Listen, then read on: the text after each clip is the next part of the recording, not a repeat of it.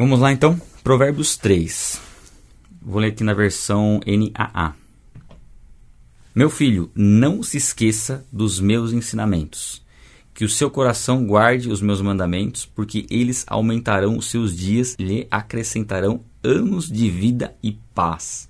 Olha só a promessa que há, né, como um cuidado de Deus falando a filhos: não se esqueça dos meus ensinamentos e que o seu coração guarde os mandamentos. E guardar os mandamentos no coração é não somente você praticar o mandamento de vez em quando, é você ter aquilo como uma realidade de vida, como um estilo de vida, como aquilo que te move.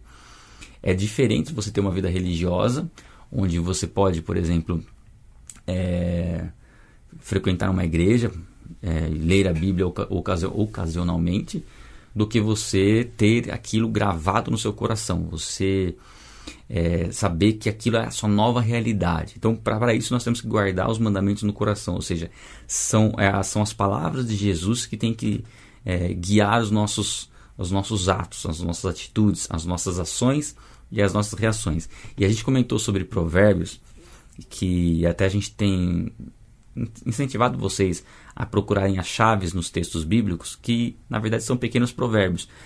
Porque quando nós temos um, um, ensinamento gravado no nosso coração, aquilo guia todas as nossas decisões. É impressionante. Quando você tem um, vocês vão perceber isso.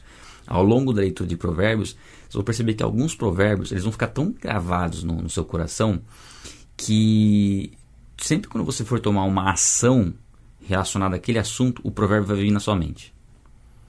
E aí você já sabe o que fazer. É, é, é espetacular isso.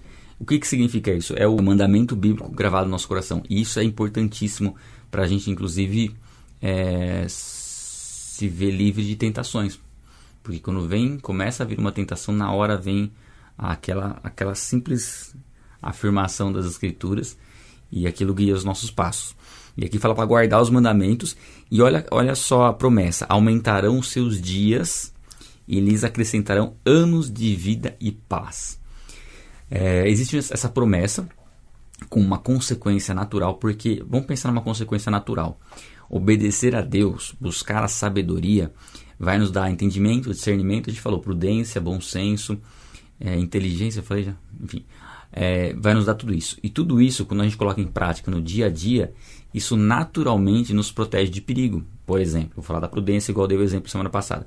Você é uma pessoa prudente dirigindo, você com certeza vai estar protegido, duplamente protegido de um acidente. Primeiro, a proteção divina. E o segundo, por estar em obediência caminhando com Deus. E o segundo é porque você é prudente nas leis de trânsito. Não adianta nada você, por exemplo, falar, não, eu, eu, eu creio em Jesus Cristo como meu Senhor, tenho Ele como meu Senhor, sou protegido por Ele. Mas você ultrapassa em faixa dupla. Não faz sentido. Você está sendo imprudente, você está correndo risco. Deus pode te livrar? Pode. Mas a sua imprudência tira essa proteção, tira esse, esse cuidado né, de ser algo que você pode confiar 100%, porque você está sendo imprudente né, daquela forma. Então, até quando? Deus, pela misericórdia dele, pode te livrar em algumas situações, mas se você continuar sendo imprudente, você pode colher fruto da sua imprudência. Tá? Então, é, nós temos esse direcionamento de Deus. Isso já naturalmente deve prolongar os nossos dias. Porque uma das coisas que você não vai, não vai fazer é prejudicar o seu corpo. Se você entende que você é a habitação do Espírito Santo, que o seu corpo não pertence a você, que é de Deus, e naturalmente você vai buscar sabedoria, entendimento, discernimento para cuidar bem do seu corpo. Então, naturalmente, já é para os seus dias se prolongarem buscando a sabedoria. Além disso, você tem uma proteção extra, igual eu falei, uma dupla proteção, porque Deus nos protege com, teus, com seus anjos, se for necessário. Né? Nós não temos como ficar dando ordem para anjos, né? a Bíblia nem nos, nos orienta nesse sentido, nós oramos a Deus, mas aí Deus envia seus anjos para nos proteger. Os anjos estão ao serviço de Deus e podem sim nos proteger, mas você não vai ficar conversando com os anjos nem dando ordem para anjos. Você vai conversar com Deus. A nossa oração deve ser unicamente, única e exclusivamente direcionada a Deus. Deus Pai, Deus Filho e Deus Espírito Santo. Só. Nenhum outro ser. Mas nós somos protegidos. Então esse é um ponto. Nós podemos sim ter os nossos anos estendidos. Deus pode nos livrar de enfermidades. Igual eu falei, você tem um aspecto natural que é o fato de você se cuidar, e você tem um aspecto sobrenatural, que é Deus agindo através da sua vida para que você cumpra o propósito dele. Naturalmente, seus dias serão extensos. Mas o principal aqui é acrescentar vida em nossos anos. É, nós podemos viver uma quantidade de, sei lá, vamos imaginar que eu, que eu vá viver mais 40 anos, um exemplo. Mas, através da, da, busca a Deus, do relacionamento com Ele, esses 40 anos, eles podem ser 40 anos muito intensos de vida com Deus. Então, vai dar qualidade nos meus anos de vida. Então, é, funciona das duas formas. Nós podemos trazer isso das duas formas. Se nós guardarmos os mandamentos no coração, formos obedientes a Deus, nós vamos desfrutar de qualidade de vida, viver com qualidade, aproveitar o tempo. E é interessante, gente, porque a gente tem falado desse desafio de acordar cedo. E a conta é simples. Se você acordar, vamos imaginar, se você costuma dormir, é, vou colocar um exemplo aqui, meia-noite, né? 11 e meia, vai? 11 e meia. E você fala, não, a partir de hoje eu vou me programar para começar a dormir 11 45, é, 10 e 45. Então você diminui 45 é, minutos do tempo acordado. Ah, eu durmo normalmente 11 e meia. Vou começar a dormir 10 e 45. E aí você estava acostumado a acordar, sei lá, às 7 e meia. E aí você começa a acordar... Não, 7 e meia não. 7 e meia não dá tempo para acompanhar com a gente. 6 e meia. Aí você começa a acordar às 5 e 45. Você acorda 45 minutos mais cedo. Então você tirou 45 minutos do tempo acordado à noite e acordou 45 minutos mais cedo durante o dia. Sabe quanto que você ganha num ano? Um mês. Um mês no ano. Então essa é uma forma de você aproveitar melhor os seus dias com qualidade. E, e que interessante, né? Se você acordar às 5h45, orar e ler a palavra com a gente, é, durante uma hora, uma hora e pouquinho, né? Somando a oração e a leitura, daria uma hora e pouquinho, que seja uma hora e meia. Dá, vai dar um pouco menos, mas aí você pode ler a Bíblia também, enfim você vai acrescentar um mês no seu ano e esse um mês ele vai ser inteiramente consagrado a Deus.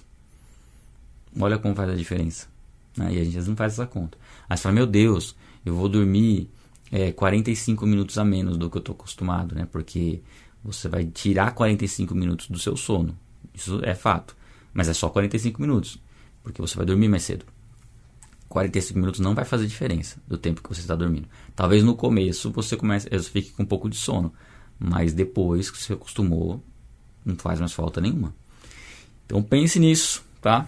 Sabedoria para isso também, colocar coisas práticas em prática.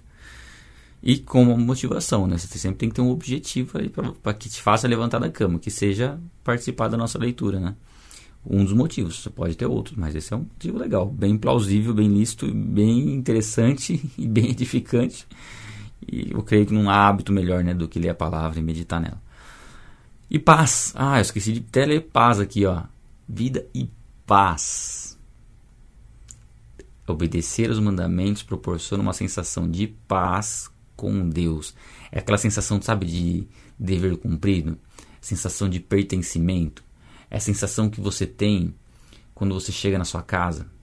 Não sei quanto a você, onde você mora, como é o seu lar, mas estou falando de um lar como um, um refúgio, o um lar onde você descansa, quando você está na rua, ou quando você foi para uma outra cidade, ou quando você foi viajar, ficou muito tempo fora, quando você chega na sua casa, que você fala assim, poxa, aqui é o meu lugar, aqui é onde eu me sinto bem. Essa paz é um exemplo né, da paz que nós recebemos através da obediência a Deus. É o fato de nos sentirmos como filhos, não tem coisa mais gostosa do que filhos que agradam o Pai. Né? Eu não sei como foram os seus pais, como eles são, mas às vezes os pais eles nos dão broncas, né? Muitas broncas. E aí você sempre fica com aquela expectativa de tomar bronca de alguma coisa, né? E é tão gostoso quando o, o seu pai te elogia, né? quando você está bem com os seus pais. E a sensação de obedecer aos mandamentos é um pouco essa, de você estar em paz com Deus. Enfim, gente, vamos, senão a gente não sai daqui. Ah, não deixe que a bondade e a fidelidade abandonem você. Ah, Amarre-as ao pescoço, escreva-as na tábua do seu coração e você encontrará o favor e a boa compreensão diante de Deus e, de ou, e das outras pessoas. Aqui também, mais uma vez, é a bondade e fidelidade.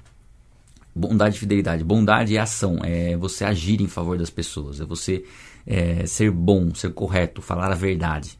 Ser bom com alguém que está fazendo algo errado é saber como fazer, né, como falar, mas alertar a pessoa do erro que ela está seguindo.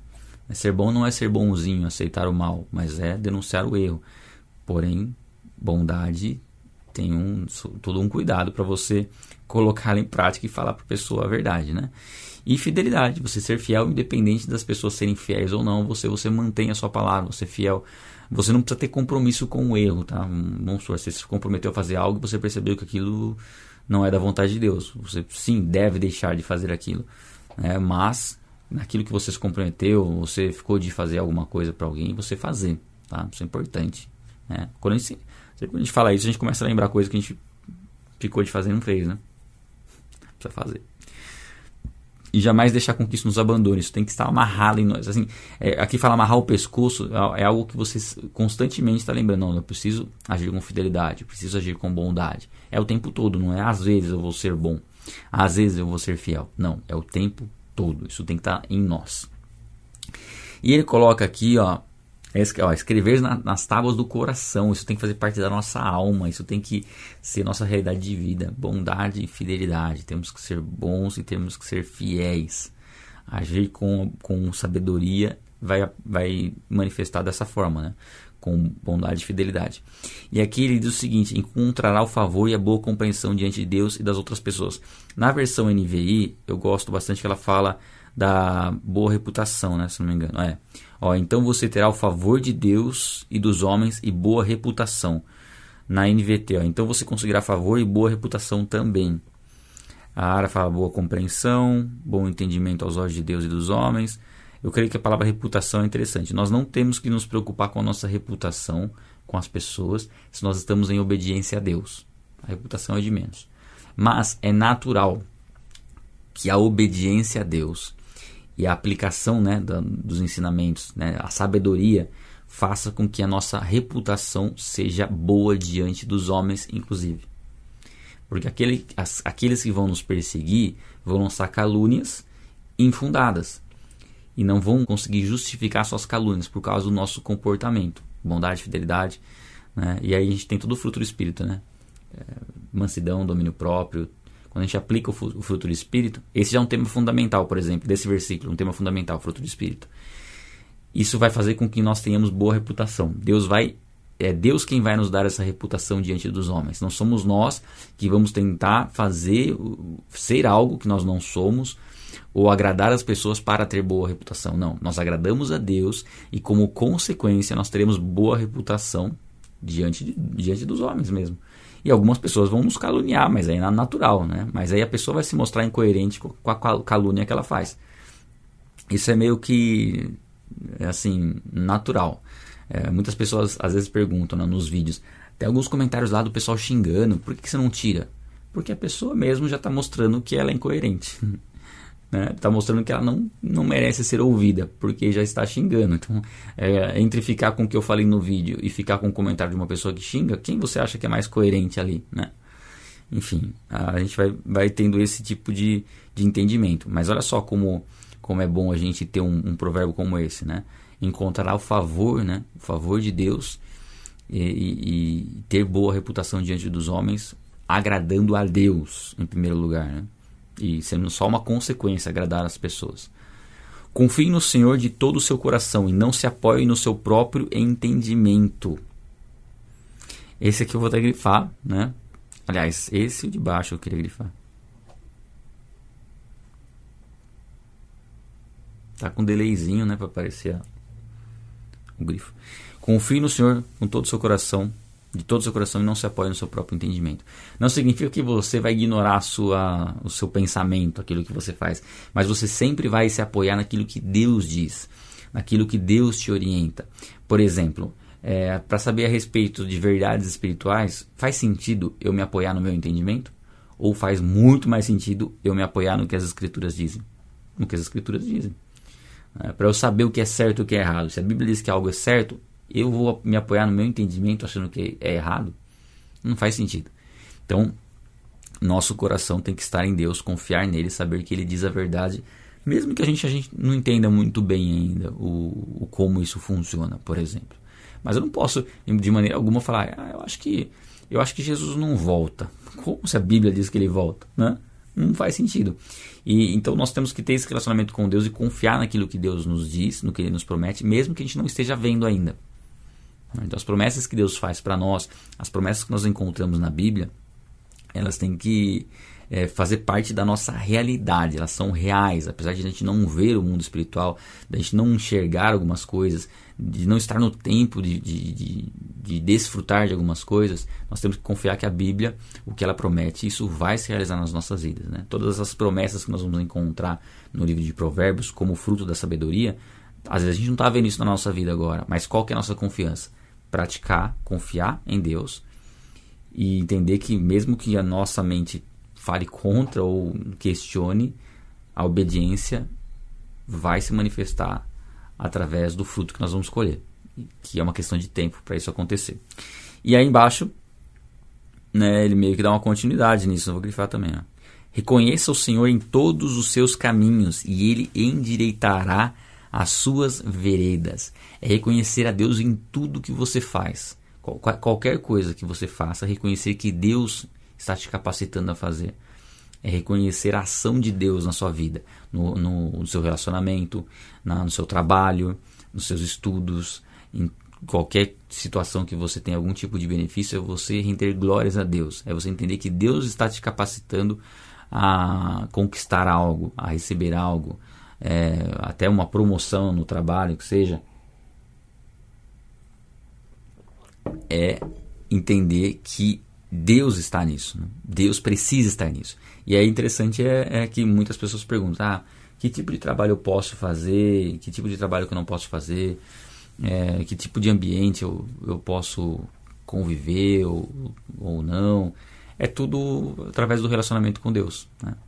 É, quando a gente fala de um, de um, trabalho, por exemplo, o seu trabalho ele faz algo que produz algo bom para as pessoas ou de repente você está tá trabalhando numa empresa que produz algum tipo de, de droga, né? Droga, drogas que não drogas ilícitas, não estou falando de trabalhar no tráfico, mas eu estou falando assim, por exemplo, sei lá, você vai trabalhar numa numa tabacaria, por exemplo.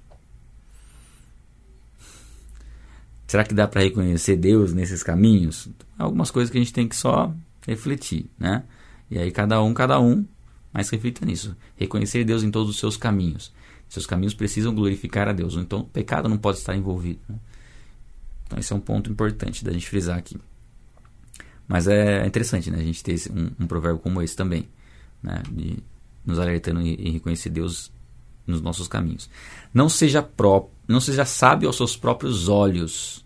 Tema o Senhor e afaste-se do mal. Isso será como um remédio para o seu corpo e um refrigério para os seus ossos. Então aqui fala da sabedoria. Né? Nós estamos buscando a sabedoria, mas não é sábio falar que nós somos sábios.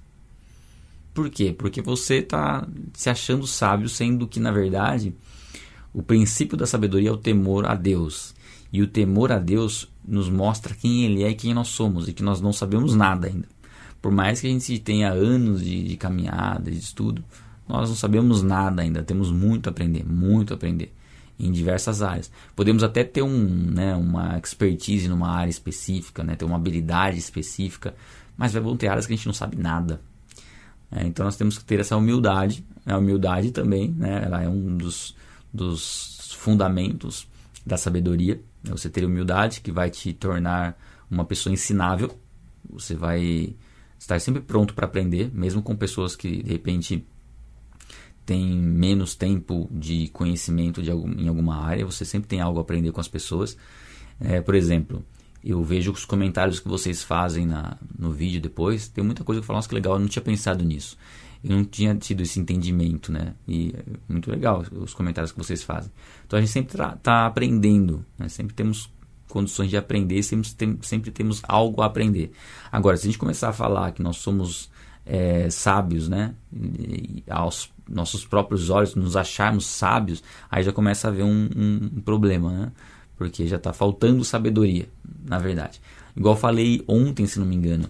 Isso não significa que você vai, vai ter uma falsa humildade. Vamos supor, você é muito bom em algo, você faz algo muito bem. Aí você faz, e aí a pessoa te elogia, você fala assim, não, isso aí não ficou bom. Vamos supor, você é uma cozinheira. sei lá, você faz igual minha, minha sogra. Minha sogra ela faz bolo. Então ela faz um bolo. A gente elogia porque o bolo é bom. Não faz sentido ela falar assim, ah, não é bom não. Porque ela sabe que o bolo é bom porque ela é boa naquilo, né? Então, ó, tô elogiando minha sogra aqui. Não sei se ela, acho que ela não tá assistindo não, né? Perguntar para ela tá assistindo. Mas é aquilo, é uma falsa humildade você falar, você não reconhecer que aquilo ficou bom se todo mundo está elogiando. Você tem que reconhecer que Deus te deu aquela capacidade para você exercer aquele, aquele tipo de, de é, produzir aquele bolo, ou seja, aquilo que você faz. Então é importante reconhecer coisas que você faz bem, mas sempre reconhecer Deus nos seus caminhos, tá? É o versículo anterior. Então temos, Senhor, e se afaste do mal. Isso será como um remédio para o seu corpo. Então, se afastar do mal, temer a Deus. Lembre-se que temer a Deus, eu comentei, é, é, o temor a Deus é desenvolver um relacionamento de amizade com Ele. Saber quem Ele é, reverenciá-lo, respeitá-lo por quem Ele é. E isso ser uma intimidade, um relacionamento pessoal com Ele. Isso vai fazer, vai ser um remédio para o nosso corpo. Fisicamente mesmo. Né? Falando da nossa mente e falando nosso psicológico, né? E nossa saúde do corpo. Isso se reflete no corpo. É, o que é espiritual não se mantém somente no espiritual. O que é espiritual está no físico também, se manifesta no físico. Isso é algo importante a gente, a gente entender. A obediência a Deus vai gerar a paz e essa paz ela vai atuar no nosso cérebro e o nosso cérebro vai mandar mensagens ao nosso corpo e vai trazer essa sensação boa, vai trazer saúde ao corpo. Tanto é que algumas doenças elas são psicossomáticas, né? Elas começam na mente. Então, uma mente saudável é um corpo saudável, uma mente doente provoca um corpo doente. Ah, é, somos um único ser, né? A gente, a gente fala, somos um, um espírito que tem uma alma e habita num corpo. É bonito você falar dessa forma, mas nós somos um ser. Não dá para separar uma coisa da outra. O corpo sem espírito está morto. Né? Uma coisa que nós é interessante a gente observar isso. Uma pessoa que não está em Cristo, ela, ela não tem uma parte essencial dela, a principal, que é o espírito vivo. Ela está morta espiritualmente antes de conhecer a Cristo. Quando ela conhece a Cristo, ela nasce espiritualmente, ela nasce de novo e é o verdadeiro nascimento. E nós somos esse ser. Então não dá para a gente falar assim, ah, uh, vamos trabalhar só a área espiritual. E o resto? O resto envolve a área espiritual. Né? A área espiritual é a principal, porque nós somos em essência um espírito. E a questão que até a gente trouxe algumas lives e vamos trazer outras. A gente vai trazer lives na área de finanças, na área de saúde, né, de alimentação. A gente já está programando os experts aí para conversar com eles, talvez na próxima semana. Porque são áreas que precisam estar alinhadas na nossa vida. Não adianta a gente só, por exemplo, fazer a leitura bíblica aqui e, e não ter um cuidado na prática. A sabedoria envolve isso. A sabedoria envolve, envolve a gente colocar em prática aquilo que a gente aprende com Deus na vida cotidiana, na nossa alimentação, nas nossas atividades físicas, nos exercícios que a gente faz, nos nossos estudos, no nosso trabalho. Tá? Tudo isso a gente não, consegue separar uma coisa da outra. Ah, eu tenho minha vida espiritual. Não, a sua vida é uma só, ela, é, ela envolve tudo. É, e, aliás, você está nos lugares, devidos lugares, trabalhando, estudando com o propósito de pregar o evangelho. É, esse é o propósito essencial da vida, né? Dar testemunho de quem é Jesus Cristo. Muito bem, e aqui é um ponto legal também. Honre o Senhor com os seus bens e com as primícias de toda a sua renda e os seus celeiros ficarão completamente cheios, e seus lagares transbordarão de vinho. É, aqui fala de um princípio. É, vocês podem até perguntar: ah, dízimo, oferta, é certo dar o dízimo, é certo dar oferta? Bom, o dízimo, eu entendo que o dízimo não é uma, não é uma obrigatoriedade. Tá? A gente não vê isso claramente no Novo Testamento. A gente tem uma passagem que Jesus fala dos dízimos para os fariseus, mas aí ali Jesus está vivendo o tempo da lei. Né? Jesus cumpriu a lei. Então, não temos nenhuma declaração específica de dízimo no Novo Testamento. Nós temos o que no começo da igreja? Uma contribuição muito grande. Né? Por exemplo, Barnabé vendeu um terreno que ele tinha e deu dinheiro, né? entregou aos pés dos apóstolos. Né? Tem até aquela passagem de Ananias e Safiras que eles vendem a propriedade, fica com uma parte do dinheiro e diz que entregaram o dinheiro todo. Né? Quando na verdade eles não precisavam ter feito isso, mas mentiram o Espírito Santo, acabaram morrendo, inclusive. Mas a gente vê muito essa contribuição voluntária, generosa no Novo Testamento e não vê uma especificidade em relação ao dízimo. Então eu considero o dízimo como um princípio, não como um mandamento, como um princípio. A gente vê lá em Abraão, né, Abraão eh, devolvendo o dízimo dos despojos. Aí quando a gente fala em dízimo, a gente fala da décima parte. Aqui também não fala de décima parte, fala de primícias. Então, assim, é, eu entendo que é um, é um como tendo o dízimo como um princípio, seria no sentido assim, deve ser o mínimo que nós devemos consagrar a Deus.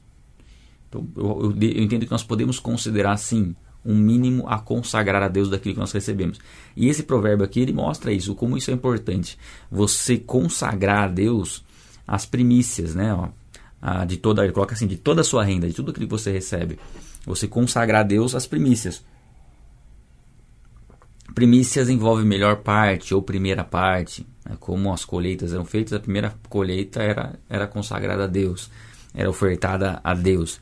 E aí você vai ter opções de, de você consagrar essas primícias a Deus.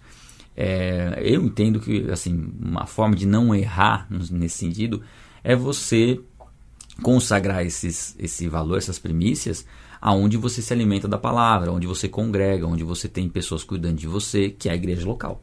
Então você está numa igreja local, você tem ali todo, todo o benefício de poder é, ter um lugar para adorar, ter um lugar para você estudar, para você ter a comunhão com os irmãos, para você trazer vidas novas para serem alcançadas pela palavra. E você sabe que a igreja necessita de recursos.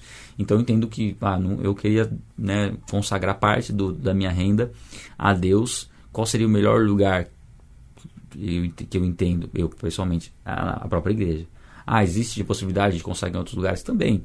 Mas eu entendo que você pode ter essa, essa prática, se você congrega numa igreja, você ter essa prática de consagrar uma parte, você pode chamar de dízimo do que for, e você pode sim ter a prática de investir em ministérios, investir em, em na pregação do evangelho, na propagação do evangelho. Você vê que a gente não comenta muito aqui em relação a, a ofertas, de, de, nós que recebemos ofertas, eu vejo que é bem voluntário, às vezes entra um super chat, isso ajuda a gente, às vezes entra pessoas que se tornam membros, isso ajuda a gente. Nós temos cursos também que nos ajudam, então eu, eu prefiro até que você adquira curso e aí você né, vai ajudar o Ministério adquirindo os cursos e, e nós vamos poder te ajudar ensinando e se dedicando de uma maneira integral para que você aprenda. Então, é, é um, aí seria um outro, um outro aspecto. Mas o, aqui o que fique claro para nós isso. É interessante você honrar a Deus com suas primícias, com aquilo que você recebe primeiro e não ser o que sobra. A diferença é meio que essa, né? Ah, se sobrar alguma coisa eu vou lá ajudar, vou contribuir. Não, coloca como primícia, como primeira coisa. E aí você se adapta para viver com o restante. Aí ele tem uma promessa aqui, os celeiros, seus celeiros, não sei se você tem celeiros, e nem lagares, né? É, ficarão completamente cheios e os lagares transbordarão de vinho. Então aqui era a representação de prosperidade financeira na época, né? Uma pessoa próspera financeiramente, ela tinha lá os celeiros cheios de grãos e tinha os lagares cheios de vinho é uma prosperidade. Agora, o que é a nossa prosperidade hoje? É que prosperidade não envolve somente finanças, tá? Mas a gente falando da questão material de finanças, sim, Deus quer te prosperar nessa área também, com um propósito de transbordar sobre outras vidas. O dinheiro, não tem problema você querer ser rico, não tem problema. Mas tem que ser rico aos olhos de Deus. É, e essa riqueza pode envolver bens materiais? Sim. Mas qual que é o propósito disso? Para que, que você quer bens materiais? Tem, isso tem que estar muito canalizado com aquilo. Ó, só falar, entrou no superchat você tem, tem que estar tá canalizado muito com aquilo que vai honrar e glorificar a Deus. Né? Os seus recursos eles têm que ser bem utilizados. Isso também é honrar a Deus né, com os nossos bens. Né? Ó, honre a Deus. É interessante, eu vou voltar no versículo, olha só que interessante. Honre a Deus com, com os seus bens. Eu vou pegar na NVI, mas a ideia é praticamente a mesma né, na NVI. Ó, peraí que é o versículo de cima, né? Aqui. Ó, presta bem atenção. Ó. Honre o Senhor com todos os seus recursos e com os primeiros frutos de todas as suas plantações. Quase que eu esqueço essa parte aqui. Ó. Ele coloca uma coisa e outra. Ele não coloca uma coisa só. Ele não fala assim, honre o Senhor com as primícias, né, os primeiros frutos. Ele honre o Senhor com toda a sua renda e com os primeiros frutos. Ou seja, os recursos que nós temos, 100% deles precisam honrar a Deus. Isso a gente tem que ter muito claro na nossa mente. Não é o seguinte, ah, eu vou honrar a Deus com as minhas primícias, sei lá, se você chamar de dízimo, que seja o dízimo. Eu vou honrar a Deus com o meu dízimo e o resto eu faço o que eu bem entender. Não é o que diz aqui, né? É honrar a Deus com tudo. E uma parte você consagra a Ele, né? Mas honrar com todo o restante. O que você vai investir tem que, tem que glorificar a Deus. Ah, então não posso investir em lazer? Quem disse que lazer não glorifica a Deus? Quem disse que o nosso descanso e a nossa alegria em família, em desfrutar com a família, não, não glorifica a Deus? Quem disse que comprar roupas para você vestir e se alimentar bem não glorifica a Deus? É um conceito errado isso. Isso glorifica a Deus. Deus preparou essas coisas para que a gente desfrute dessas coisas. Mas nós temos que ter uma moderação e saber que parte desses recursos eles têm que ser direcionados a pagar dívidas, eles têm que ser direcionados a ajudar pessoas, né, a abençoar pessoas, eles têm que ser direcionados para a pregação do evangelho, eles têm que ser direcionados para você guardar, para você ter recursos, para você multiplicar aquilo, para você fazer investimentos, para você não precisar ficar, né, para você se programar para futuramente adquirir alguma coisa, para você comprar sua casa, para você, né, se for o caso, ou você pagar o seu aluguel, para você ter um carro, para você poder se deslocar, para você poder fazer as coisas, né? Enfim, tudo isso é honrar a Deus. É nós temos sabedoria em como usar os recursos. O que, que não é, é não honrar a Deus com as finanças? É você se endividar, ficar devendo para todo mundo, é você gastar só com, com besteira, é você só viver gastando em lazer, é você só comprar roupa, não fazer mais nada. É os exageros, é, é não ter o bom senso, é não ter a sabedoria, não ter a moderação. Então, honrar a Deus com nossos bens é isso, tá? Não, não crie bloqueios nesse sentido. Ah, eu não posso ser rico porque cristão tem que ser humilde. Tá? Você pode ser rico e humilde. Tá? E você pode ser pobre e arrogante. Vamos lá. Meu filho, não rejeite a disciplina do Senhor, nem se aborreça com a sua repreensão, porque o Senhor repreende a quem ama, assim como o pai repreende o filho a quem bem quer. Essa passagem está lá em Hebreus, é, na verdade, Hebreus cita essa passagem aqui, que fala da gente não rejeitar repreensão, a disciplina, a gente saber que Deus nos disciplina para o nosso próprio bem. E essa disciplina pode vir em diversas formas, numa situação difícil que a gente vai enfrentar, numa tribulação, numa aflição, numa frustração. Nós podemos estar sendo disciplinados por Deus. Por quê? Porque estamos em, desobediência. Às vezes você toma uma atitude onde Deus não está nesse caminho. Você desobedeceu a Deus. Aí as coisas começam a dar errado, você é prejudicado, e aí você vai buscar Deus. O que, que Deus vai te dizer? Ó, você está sendo disciplinado por ter sido um filho desobediente, mas aprende através dessa disciplina para que você não erre mais. Então, a, a, em Hebreus até fala, né, que os nossos pais costumavam nos repreender e nos disciplinar e nós os respeitávamos por conta disso, né? teoricamente, né? a não ser que seja um filho rebelde. Mas para o nosso bem, quanto mais Deus, né? ele nos, nos repreende, nos disciplina, porque Ele quer nos alinhar para que a gente possa desfrutar verdadeiramente da vida. Quem nos conhece melhor do que Deus? Então nós temos que é, aceitar, não rejeitar a disciplina de Deus, tá? Nem se aborrecer e ser repreendido. Ah, assim, vocês vão perceber que ao longo da nossa leitura aqui, a gente vai ser sempre repreendido. Né? A palavra vem e confronta algo que nós não estamos vivendo. Nós temos que nos alegrar, entristecer e nos alegrar ao mesmo tempo, né? Entristecer porque a gente está fazendo coisa errada, mas nos alegrar porque nós estamos sendo repreendidos para sermos corrigidos. Feliz é quem acha a sabedoria. Feliz é aquele que alcança o entendimento, porque o lucro que a sabedoria dá é melhor do que o lucro da prata, e a sua renda é, é melhor do que o ouro mais fino. A sabedoria é mais preciosa do que as joias. Tudo o que você possa desejar não se compara a ela. Vou ler todo para terminar só contexto. Em sua mão direita ela oferece vida longa, em sua mão esquerda ela tem riquezas e honra. Os seus caminhos são agradáveis e todas as suas veredas são paz. Ela é árvore de vida para os que a alcançam e felizes são todos os que a retêm. Olha só, o que nós estamos buscando, esse conhecimento aplicado nas nossas vidas, que aí sim se define, né, se identifica como sabedoria, é isso que a gente acabou de ler. Né? Nossos caminhos serão agradáveis, todas as nossas veredas serão paz. Né? Tenta trazer isso para sua vida. Quantas situações que você perde a paz, né, que os, os seus caminhos não são tão agradáveis, né? Buscar sabedoria, seus caminhos serão agradáveis e você desfrutará de paz. É, é árvore de vida, né? Para todos que alcançam, felizes são os que os todos os que a retêm.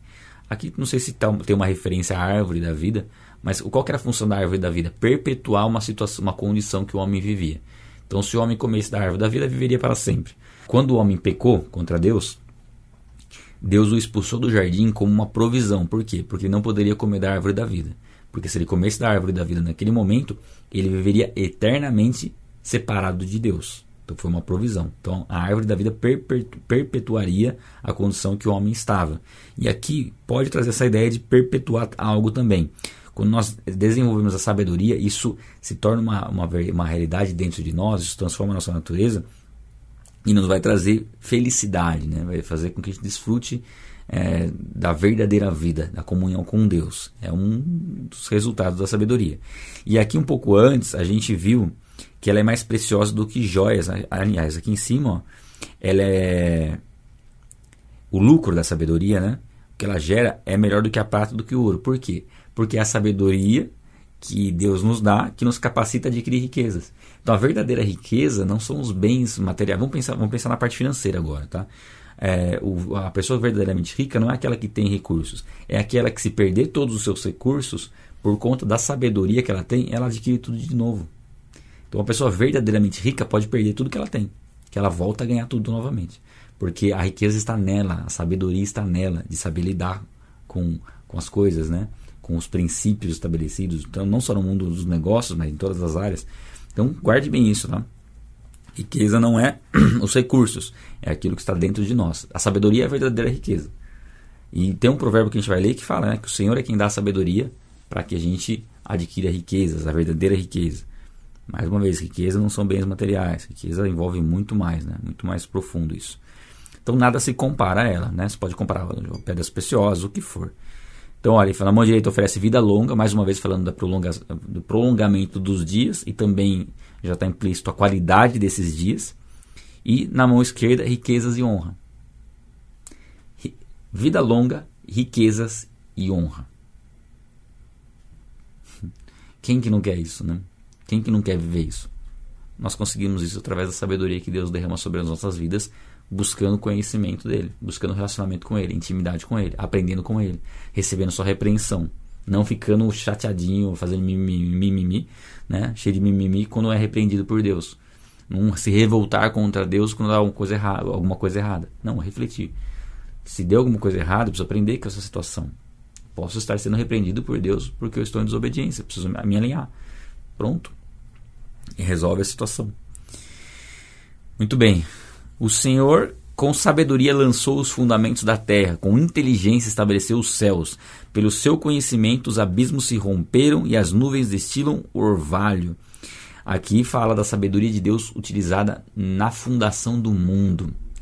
Olha só o nível de sabedoria. Deus criou o mundo e estabeleceu leis para que tudo funcionasse naturalmente. Quando ele quer intervir, ele intervém né, na natureza. Mas Deus criou as coisas que elas. É, eu já comentei né, sobre aquele documentário que tem no Netflix, Nosso Planeta.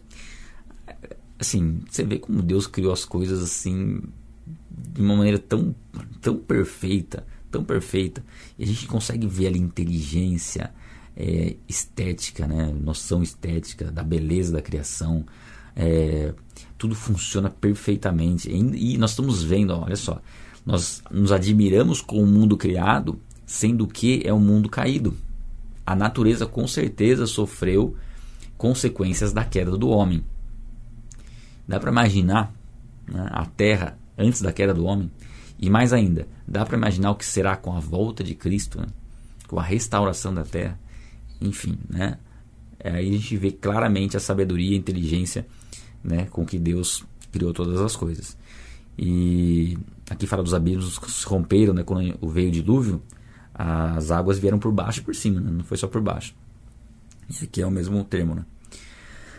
Meu filho, que essas coisas não se afastem dos seus olhos. Tudo isso que a gente está ouvindo falar aqui, né?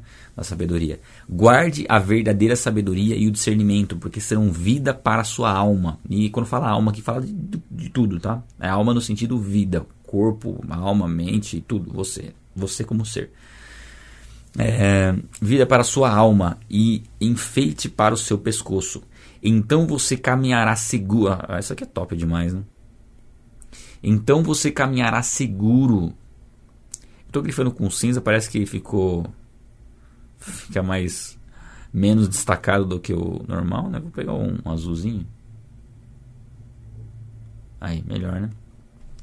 Você andará seguro no seu caminho e o seu pé não tropeçará. Olha que gostoso ler um, um versículo como esse e saber que é um, algo escrito na Bíblia para nós, se a gente buscar caminhar em sabedoria. Andar seguro e não tropeçar. E quando fala não tropeçar, não significa que você vai errar, não vai errar. Você vai errar, mas é um erro com propósito didático. Não é um erro que vai acabar com a sua vida. Por quê? Porque todas as coisas cooperam para o bem daqueles que amam a Deus. É um erro didático. Tome como exemplo de reflexão por que, que eu errei, por que, que eu fiz errado, por que, que tá, e, e o rumo. Mas é caminhar em segurança, no sentido de que você não vai precisar ficar temendo as coisas acontecer, ficar com medo de assalto, com medo de ser prejudicado, com medo de perder um relacionamento. Por quê? Porque você sabe que Deus está no controle e que você é filho dele, que você caminha com ele, e a própria palavra diz que você deve andar em segurança porque ele te protege. E ele até fala aqui, ó: quando se deitar, não terá medo. Sim, você se deitará e o seu sono será tranquilo. Isso é bom também, né? Como é bom se deitar e logo dormir. Tem até um salmo, né? Eu me deito e logo durmo. Minha esposa fala que esse salmo é para mim, né? Eu deito e ela, ela, tá conversa, ela, ela vai conversar comigo alguma coisa, eu já tô dormindo. E a gente tem que ter assim, esse descanso em Deus, né? As preocupações é, é uma pré-ocupação, ou seja, você está se ocupando com algo que não é o momento de se ocupar com aquilo que você não vai ter condições de resolver naquele momento. Então, descansa, né? Se nós estamos em Deus, nós podemos descansar. É claro que virão momentos de aflição, momentos de angústia, momentos onde nós estaremos tensos, momentos onde nós vamos estar não, não, não sentindo paz em, em, em, algum aspecto, mas é saber que, apesar de tudo isso, Deus continua no controle. No controle não saiu da mão dele. É a nossa mente que está se preocupando com algo, mas nós podemos confiar nele. E saber que nós vivemos num mundo mal. Então nós teremos dias difíceis, nós teremos situações complicadas. Vivemos num mundo mal, temos um corpo perecível que se desgasta, que envelhece, que morre. Então nós vamos ter situações difíceis, mas saber que Existe algo muito maior preparado por Deus para nós e que Deus vai nos preservar de uma forma que a gente não precisa se preocupar com aquilo que vier a acontecer. Nós temos só que nos preocupar, entre aspas, né? não é preocupar, é se ocupar. É, nós temos só que nos ocupar daquilo que está acontecendo agora. O que vai acontecer ainda não pode ganhar nossa mente, porque ele ganha nossa mente, ganha nosso tempo, ganha nossa atenção e nós desperdiçamos é, tempo de qualidade com Deus muitas vezes e desfrutar da família muitas vezes porque estamos pensando em outras coisas lá na frente que nem, nem estão ao nosso alcance ainda. Quando se deitar, não terá medo, né? Aqui, mais uma vez, não ter medo de que algo ruim vai acontecer, né? Ficar com aquela sensação, ah, tá tudo muito bom, alguma coisa vai dar errado. Sabe aquele pensamento? Tá tudo muito bonito, tá, daqui a pouco. A gente não pode ter esse pensamento. A gente tem que ser, não, tá tudo muito bom, ótimo, glória a Deus, Deus está abençoando, que continue tudo assim, em nome de Jesus e saber que Deus nos prepara para momentos difíceis, tá? Isso é um ponto que a gente falou uns tempos atrás aí já também. É, sono tranquilo. Não temerá o pavor repentino, nem a desgraça dos ímpios, quando vier, porque o Senhor será a sua segurança e ele não deixará que seus pés sejam presos. Aqui é uma proteção divina. Inclusive na versão NVI fala em calamidade repentina, se não me engano. Peraí, deixa eu pegar mais versículos.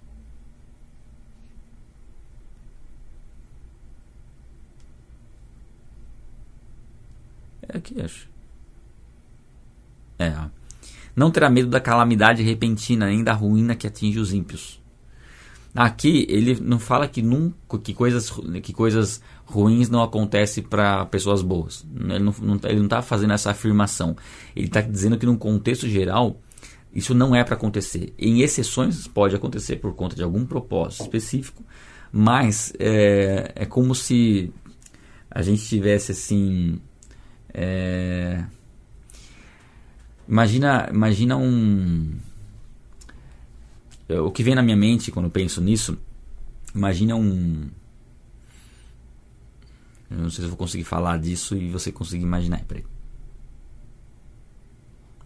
É, normalmente quando a gente tem algum, algum motor ou alguma coisa onde você tem o nível verde, amarelo e vermelho.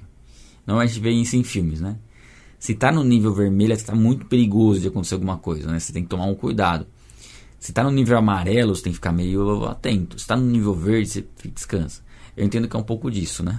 Quando a gente está em Deus, está sempre no nível verde. A gente pode ficar tranquilo. Que se for para o nível amarelo e vermelho, a gente vai estar tá preparado para saber o que, tem que, o que tem que ser feito, né? Então é no sentido de uma segurança. Pode acontecer alguma coisa específica, sei lá, um, porque desastres naturais, calamidade repentina seria um pouco disso, né? Sei lá, um, um furacão. Ah, então o furacão ou o Covid mesmo não, não atinge cristão? Atinge. Mas a forma como eles recebem isso, a forma como isso atinge a vida deles não é uma, um, algo para destruição. Aí você fala, como não é? Tem cristão que, que acabou morrendo. Tá, ele só, ele só morreu porque ele cumpriu o propósito dele e agora está habitando com Cristo na glória. Então, até a morte, para o cristão, é um benefício, porque significa que o propósito dele se cumpriu, que já tinha feito o que ele tinha que fazer aqui na terra e agora está habitando com Cristo na eternidade. Então, o máximo que pode acontecer conosco é morrer. E se nós morrermos, nós estaremos com Cristo. Na verdade, nossa, nossa promoção, verdadeira promoção, é a morte. O dia que nós mais ansiamos, é claro, é a volta de Cristo, né? Hum, mas nós não sabemos se Cristo volta na nossa geração, podemos desconfiar. Sendo assim, o momento maior das nossas vidas é a nossa morte, que é quando nós habitaremos com Cristo. Bom, vamos lá. Não deixe de fazer o bem aos que dele precisam, estando à sua mão o poder de fazê-lo. Ou seja, você tem condições de fazer algo, faça. Se você tem condições de fazer algo, de fazer o bem, colocar aquilo em prática, de agir de maneira correta, haja. Não diga ao seu próximo, vá, volte mais tarde, amanhã eu te darei algo, né? eu, te, eu terei algo para te dar. Se você tem isso em suas mãos agora, se você tem condições de auxiliar agora, se o Espírito Santo está direcionando a auxiliar alguém agora, né? você tem condições de fazer isso, então faça agora, não deixe para depois. Então é uma recomendação, Provérbios vai trazer muito essa recomendação de como, como lidar com as pessoas necessitadas e saber que Deus ele quer que a gente tenha esse esse coração, né? É algo às vezes difícil de você discernir como fazer, de que forma fazer. Poxa, eu devo ajudar pessoas que pedem no semáforo, mas e se a pessoa for usar para drogas? Tem que ter esse discernimento. Né? A gente tem que buscar essa sabedoria em Deus, porque muitas vezes a ajuda financeira para algumas pessoas ela vai impedir essa pessoa de se desenvolver. Por isso que não é simplesmente dar dinheiro, né? é saber qual é a real necessidade. Aqui ele fala. É saber que a pessoa está precisando de algo. Às vezes o que ela está precisando é de uma oração. Às vezes o que ela está precisando é de uma conversa. Às vezes o que ela está precisando é, sei lá, de alguma outra coisa que não envolve dinheiro. Então, é saber a necessidade, atuar na necessidade. Aí você percebe que o que a pessoa precisa, você tem. Você consegue ter esse discernimento. O que ela precisa, você tem. E você não oferece, você não dá, mesmo tendo condições aí né, não estaria agindo com sabedoria, com compaixão, com bondade. Não planeje nenhum mal contra o seu próximo, pois ele mora ao seu lado e confia em você. Aqui ele fala né, de, de, você não planejar o mal das pessoas e você saber que nós não podemos abusar da confiança das pessoas. É eu, eu, eu, vejo esse provérbio aqui, eu, eu, vejo ele como aquele ditado, né? Você dá a mão que é o braço, sabe?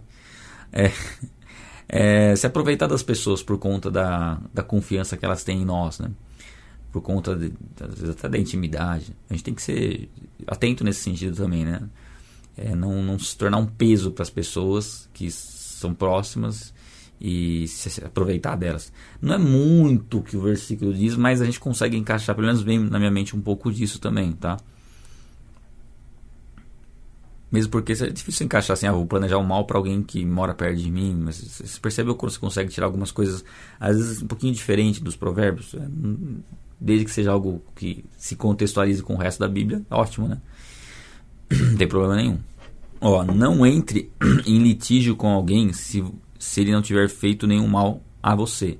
É, isso aqui já é uma atitude bem mau caráter, né? Você processar uma pessoa que não fez nada de errado para você, você prejudicar uma pessoa que não fez nada de errado para você. Aliás, prejudicar, em hipótese alguma, né? nós devemos prejudicar as pessoas. Mas aqui, é, entrar em disputa judicial ou alguma coisa nesse sentido, é, também a gente tem que sempre ter um cuidado, tá? Para você processar alguém é, de alguma coisa que aconteceu, ou você entrar em algum litígio, toma muito cuidado. Dê sempre preferência a assumir o prejuízo, né, se possível se for, né, e até buscar. Se de repente a pessoa está tentando se aproveitar de você, É, aí cada caso tem que ser analisado de maneira cautelosa, mas assim, não faça questão né, de, de obter recursos ou, ou se beneficiar de algumas situações, de alguma brecha na lei, é, porque isso não, não, faz muito sentido. Eu vou dar um exemplo. É, imagine que você comprou algo, você comprou um curso, sei lá, comprou um curso. Aí foi prometido algo, tal, um curso. E aí você pega a hora que você vai ver como um curso bom, tal, de bastante conteúdo. A hora que você vai acessar o curso, vai lá e tem dois vídeos lá. É um curso muito diferente do que foi prometido. É, enfim, não tinha garantia de devolução e tudo mais. A pessoa não quer devolver seu dinheiro e tal. É, sei lá, é, eu ainda assim assumiria o prejuízo. Falei, não, tudo bem, eu que, não, eu que aprendi, tem que aprender a avaliar melhor para adquirir. Mas vamos imaginar que, sei lá, de repente você, a pessoa, se pediu seu dinheiro de volta, a pessoa não quis devolver. E aí você falou, não, vou entrar na justiça, estou nos meus direitos para ter o dinheiro de volta. Eu não entraria, né? Mas imagina que você entre, não está não, não tá totalmente errado. Na verdade, até se está dentro dos seus direitos, ok, você reaver, porque você foi enganado. Então, tudo bem, vai, vamos até colocar como uma atitude lícita. Mas aí você vai e pede danos morais, porque você se sentiu abalado emocionalmente e pede, pede é, o curso era, sei lá, era dois mil reais, aí você pede 10 mil reais de danos morais. Aí já, né, aí, não, aí já fugiu já, aí tá, tá completamente equivocado, tá? Acho que é um exemplo que dá, dá pra gente aplicar, né? Não tenha inveja do homem violento, nem siga nenhum dos seus caminhos, porque o Senhor detesta o perverso, mas os retos trata com intimidade. Que gostoso isso, né? Quem é reto, quem é justo, quem busca fazer aquilo que Deus ensina, manda, né? Deus nos trata com intimidade. Então, para que a gente vai ter inveja de pessoas que adquirem recursos de maneira ilícita? Ah, vou ter inveja de uma pessoa rica, sendo que ela nem nem tem Deus, né? Ela pode ter recurso financeiro, mas ela não tem a, o, o, principal tesouro, não está na vida dela. Não, não, faz sentido a gente desejar ter coisas, sendo que a gente já tem o principal. Né? Nós temos o principal, que é a salvação. Nós temos o tesouro mais importante que existe, que é o tesouro que está no nosso coração, que é a ação do Espírito Santo. O Mateus escreveu falou que ele discorda. Nós, somos livres para discordarmos de, de, de, da opinião e da reflexão. Né? Nós não podemos discordar do texto bíblico. Né? Aí não tem como a gente discordar. Mas a interpretação a gente pode discordar. Tal. Até acho que do, do, do, da questão do processo, né? Você deve estar falando. De você entrar com um processo e tudo mais. A de danos morais, será que é isso, Mateus? Pode falar, se é isso aí. Se você discorda que você deve pedir danos morais, não deve pedir danos morais. Ah, Bom, vamos lá. A maldição do Senhor está sobre a casa dos ímpios, porém a morada dos justos ele abençoa. Então aqui fala um, é um contraponto, né? Se nós servimos a Deus, nós somos abençoados, a, a, nossa família é abençoada. Nós temos um benefício muito grande de servir a Deus, de sermos tementes a Deus. Certamente ele zomba dos zombadores, mas dá graça aos humildes, aos verdadeiramente humildes. Lembra que eu falei? Tem a falsa humildade, mas tem a humildade que é a real, a humildade de você saber que você não é melhor do que ninguém, de saber que você tem muito a aprender, né? de saber que aquilo que você tem foi dado por Deus, reconhecer Deus em seus caminhos, isso demonstra humildade. Os sábios herdarão honra, mas os tolos, aos tolos está reservada a vergonha. Então ele conclui esse capítulo mostrando que se nós adquirirmos sabedoria, ele fala da honra que será concedida pelo temor nosso a Deus. Mas quem ignora isso fatalmente vai ser envergonhado. É isso.